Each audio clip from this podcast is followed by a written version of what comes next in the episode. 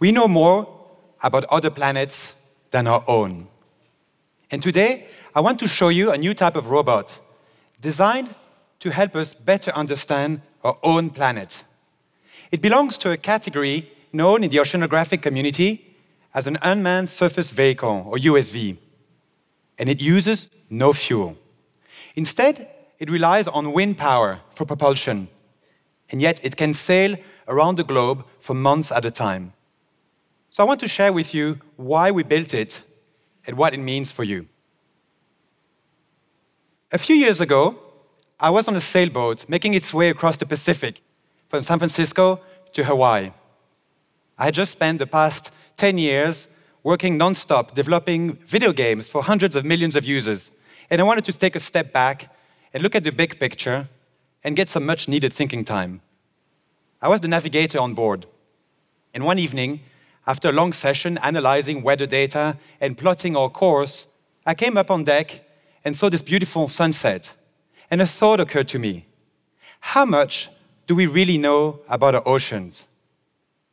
The Pacific was stretching all around me as far as the eye could see, and the waves were rocking our boat forcefully, a sort of constant reminder of its untold power.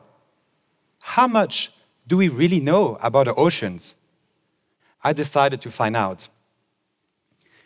What I quickly learned is that we don't know very much. And the first reason is just how vast oceans are, covering 70% of the planet.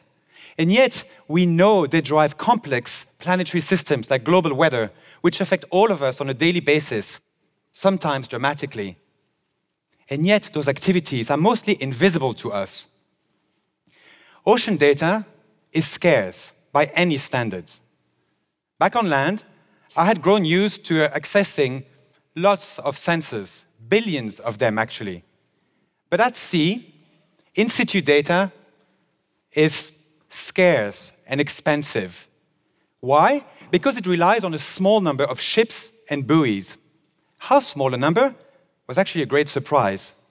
Our National Oceanic and Atmospheric Administration, better known as NOAA, only has 16 ships.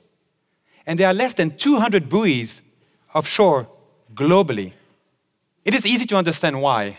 The oceans are an unforgiving place, and to collect in situ data, you need a big ship capable of carrying vast amount of fuel and large crews, costing hundreds of millions of dollars each. Or big buoys tethered to the ocean floor with a four mile long cable and weighted down by a set of train wheels, which is both dangerous to deploy and expensive to maintain. What about satellite, you might ask? Well, satellites are fantastic, and they have taught us so much about the big picture over the past few decades. However, the problem with satellites is they can only see through one micron of the surface of the ocean. They have relatively poor spatial and temporal resolution, and their signal needs to be corrected for cloud cover and, and land effect and other factors. So, what is going on in the oceans? And what are we trying to measure? And how could a robot be of any use? Let's zoom in in a small cube uh, in the oceans. One of the key things we want to understand is the surface. Because the surface, if you think about it, is the nexus of all air sea interaction. It is the interface through which all energy and gases must flow.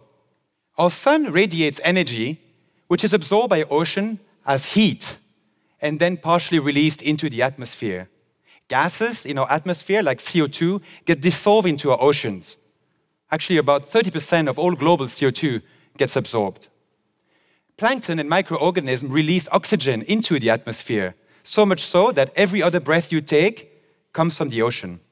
Some of that heat generates evaporation, which creates clouds and then eventually leads to precipitation. And pressure gradients create surface wind, which move the moisture through the atmosphere. Some of the heat radiates down into the deep ocean and gets stored in different layers. The ocean acting as some kind of planetary scale boiler to store all that energy, which later might be released in short term events like hurricanes or long term phenomenon like El Nino. These layers can, be, can get mixed up by vertical upwelling currents or horizontal currents, which are key in transporting heat from the tropics to the poles. And of course, there is marine life, occupying the largest ecosystem in volume on the planet, from microorganisms to fish, to marine mammals like seals, dolphins, and whales. But all of these are mostly invisible to us. The challenge in, in studying those ocean variables at scale is one of energy. The energy that it takes to deploy sensors into the deep ocean. And of course, many solutions have been tried, from wave actuated device to surface drifters to sun powered electrical drives, each with their own compromises. Our team breakthrough came from an unlikely source the pursuit of the world speed record in a wind powered land yacht. It took 10 years of research and development to come up with a novel wing concept that only uses 3 watts of power to control and yet can propel a vehicle all around the globe with seemingly unlimited autonomy. By adapting this wing concept into a marine vehicle, we had the genesis of an ocean drone. Now, these are larger than they appear. They are about 15 feet high, 23 feet long, 7 feet deep. Think of them as surface satellites. They're laden with an array of science grade sensors that measure all key variables, both oceanographic and atmospheric. And a live satellite link transmits this high resolution data back to shore in real time. Our team has been hard at work over the past few years conducting missions in some of the toughest uh, ocean conditions on the planet, from the Arctic to the tropical Pacific. We have sailed all the way to the polar ice shelf. We have sailed into Atlantic hurricanes. We have rounded Cape Horn, and we have slalom between the oil rigs of the Gulf of Mexico. This is one tough robot. Let me share with you a recent work that we did around the Pribilof Islands. This is a small group of islands deep in the cold Bering Sea between the US and Russia.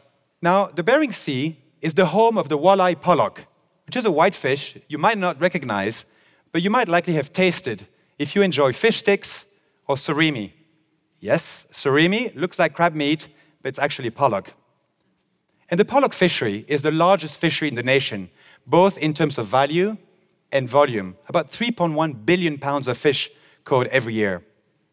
So, over the past few years, a fleet of ocean drones has been hard at work in the Bering Sea with the goal to help assess the size of the pollock fish stock. This helps improve the quota system that's used to manage the fishery and help prevent a collapse of the fish stock and protects this fragile ecosystem. Now, the drones survey the, fish, the fishing ground using acoustics, i.e., a sonar. This sound sends a sound wave downwards and then the reflection, the echo from the sound wave from the seabed or schools of fish gives us an idea about what's happening below the surface. Our ocean drones are actually pretty good at this repetitive task, so they have been gridding the Bering Sea day in, day out. Now, the Pribilof Islands are also the home of a large colony of fur seals. In the 1950s, there were, there were about 2 million individuals in that colony. Sadly, these days, the population has rapidly declined, and there's less than 50% of that number left, and the population continues to fall rapidly. So, to understand why, our science partner at the National Marine Mammal Laboratory has fitted a GPS tag on some of the mother seals, glued to their furs.